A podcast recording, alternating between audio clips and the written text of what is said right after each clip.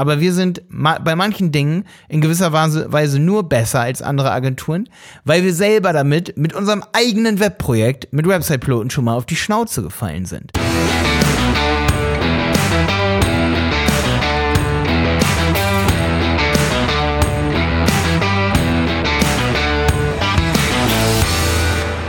So, schön, dass du wieder dabei bist. Ich bin's mal wieder, dein Malte Helmholt, hier im Wenig Zeit, viel Effekt Podcast. Es geht um Jobprofile im Online-Marketing. Heute geht es um den Performance-Marketer. Wenn du gar nicht so genau weißt, was Performance-Marketing ist, dann bist du natürlich hier auch genau richtig. Und ähm, ja, ich beschreibe so ein bisschen, was man alles können muss und was so ein bisschen die Krux am Performance-Marketing ist und ob das weiterhin in der Zukunft immer so bestehen wird als alleiniges Jobprofil. Performance Marketing, super wichtiges Geschäftsfeld. Man beschäftigt sich mit Werbeanzeigen, wo es im Grunde genommen zu 100% um Performance, also um Leistung geht. Wie leistungsfähig ist die Anzeige? Bedeutet, wie viel Leads, wie viel Klicks, wie viel, ähm, wie viel Euro am Ende des Tages, also wie viel Umsatz kommt rein, wenn ich zum Beispiel ein Euro investiere. Da nennt man, da gibt es zum Beispiel so Begriffe wie ROAS, Return on Ad Spend. Wenn ich ein Euro investiere, wie viel kriege ich zurück, wenn ich bei Google Ads Werbung darauf schalte.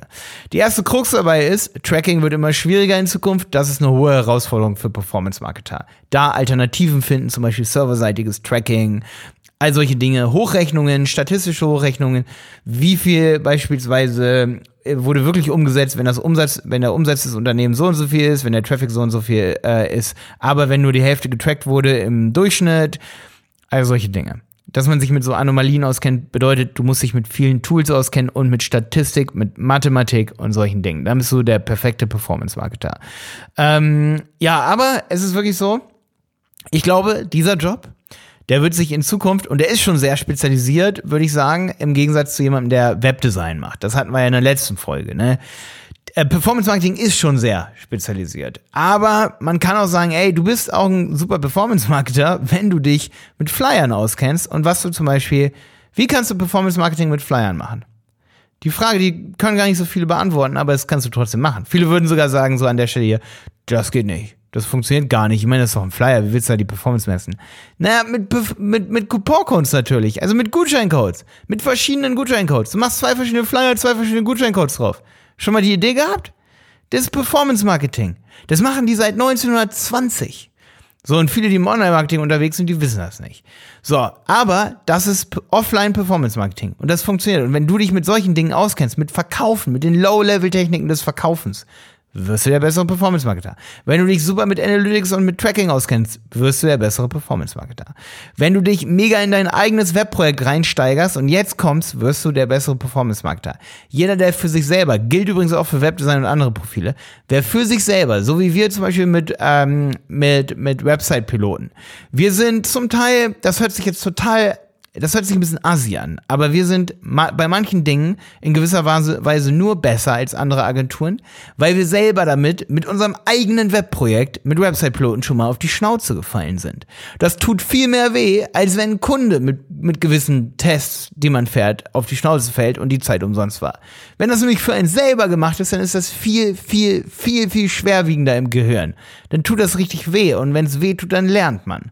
Und deswegen ist es wichtig, dass wir zum Beispiel als Agentur und auch andere Agenturen ihre eigenen Projekte haben, ihre eigenen Online-Shops. Jonas zum Beispiel, mein Geschäftspartner, äh, der macht Performance-Marketing für seinen Tee-Shop und probiert da mega viel aus. Ist auch schon mal mit auf die Schnauze gefallen, hat äh, eine Google Ads-Kampagne, ein Google Ads-Konto aus Versehen laufen lassen, wo die Kampagne, eine Display-Netzwerk-Kampagne überhaupt nicht lief.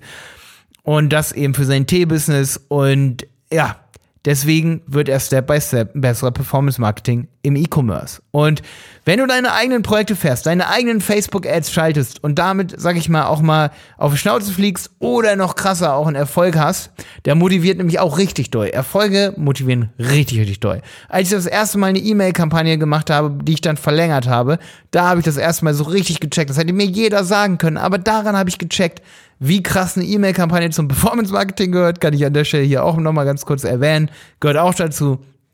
Und ja, am Ende des Tages habe ich gemerkt, wie krass eine Verlängerung eines Deals im Gehirn des Kunden funktioniert. Wie, was es für menschliche psychische Effekte hat. Und das gehört zum Performance Marketing, um die Leistung einer Kampagne zu erhöhen. So, da waren wir eben schon wieder beim Thema. Zum Glück habe ich das nicht vergessen. Newsletter Marketing gehört auch zum Performance Marketing. Das heißt, wenn du gut schreiben kannst, bist du ein guter Performance-Marketer. Gehen wir zurück zur Webdesign-Folge. Wenn du dich gut mit Webdesign auskennst, bist du ein guter Performance-Marketer.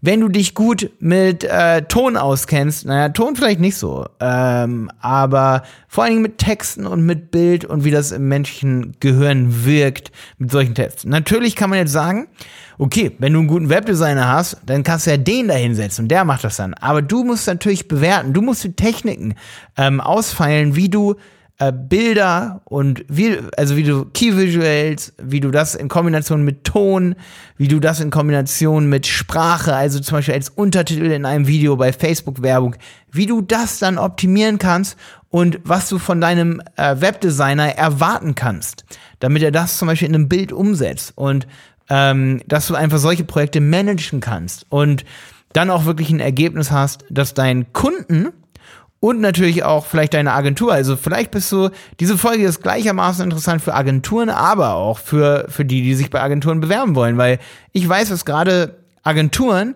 weil das Feld Performance Marketing natürlich erst seit, sagen wir mal, das besteht so richtig, seitdem jeder ein Smartphone hat, hat und die letzten, es war ungefähr so die letzten vier Jahre, dass ein absoluter Shift bei allen unseren Kunden da ist. Ähm, oder bei vor allen Dingen B2C-Kunden. Ähm, 2015 hatten wir 40 oder 30 bis 40 Prozent Mobile, das war so, so, ein Durchschnitt. Und jetzt haben wir 60, 70 Prozent Mobile. Bedeutet, wir haben voll den Shift und Performance Marketing wird immer, immer wichtiger, weil einfach auch der Markt immer größer wird, weil die äh, Anwendungsbereiche immer größer werden, die ähm, Display Time beziehungsweise ja die Bildschirmzeit, äh, nennt man so Screen Screen Time, wie nennt man's? Auf Englisch weiß ich gar nicht. Egal, deutsche Wörter sind eh cooler, verständlicher. Ähm, die Bildschirmzeit Lebenszeit, die jemand am Tag vom Bildschirm ähm, ja, verbringt, die wird immer höher. Das heißt, wir haben immer mehr Möglichkeiten, Menschen zu erreichen. Wir haben nicht nur den Flyer, da war Performance Marketing im Grunde genommen einfacher, aber dennoch möglich. Und jetzt haben wir viel mehr Möglichkeiten und Techniken, mit denen man sich auskennen muss. Ich freue mich natürlich über Bewerbungen, weil wir freuen uns wirklich über jeden, der sich im Performance Marketing interdisziplinär auskennt und, ähm, und, und diese Richtung, sage ich mal, für sich gewählt hat. Es ist krass, weil ich glaube, es gibt noch keine Ausbildungsberufe auch im Performance Marketing. Das heißt, Performance Marketing ist zu 99 Prozent eher so self-educated und, und learned by, ähm, learning by doing mäßig, also wirklich, dass man da selber Udemy-Kurse, YouTube-Videos, also Dinge gucken muss und sich mit vielen Dingen auskennen muss. Das bedeutet, da hat man natürlich sogar ohne, ohne Schulabschluss hat man eine große Chance, echt einen guten Job zu finden. Wenn du irgendwen kennst, der einen guten Job sucht und sich irgendwie im Internet gut auskennt, gerne mit, mit einfach Technik rumspielt, wie zum Beispiel einer Kamera oder solchen Dingern, gerne einen Podcast machen will, ähm, dann ist derjenige bei uns ganz genau richtig, kann sich gerne bei die Berater bewerben. Wir suchen vornehmlich in Dresden, aber wenn wir irgendwann eine neue, einen neuen Standort aufgemacht haben, ähm, dann kannst du mal gucken, wo unsere, Standort, unsere Standorte überall in Deutschland sind. Wir suchen immer standortbezogen und nicht ähm, Freelancer, die woanders sind beispielsweise. Ähm, da freuen wir uns natürlich eher über, über Ko Kooperationen und so weiter, aber wir suchen vor allen Dingen Mitarbeiter an unseren Standorten. Okay, das soll es gewesen sein. Das zum Thema Performance Marketing und Jobs bei uns bei dieberater.de zusammengeschrieben, die Berater. Ähm, ich will dich gar nicht länger aufhalten. Du kannst jetzt bei YouTube dich weiterbilden zum Thema Performance Marketing und alles, was dazugehört. Bis dann, dein Malte.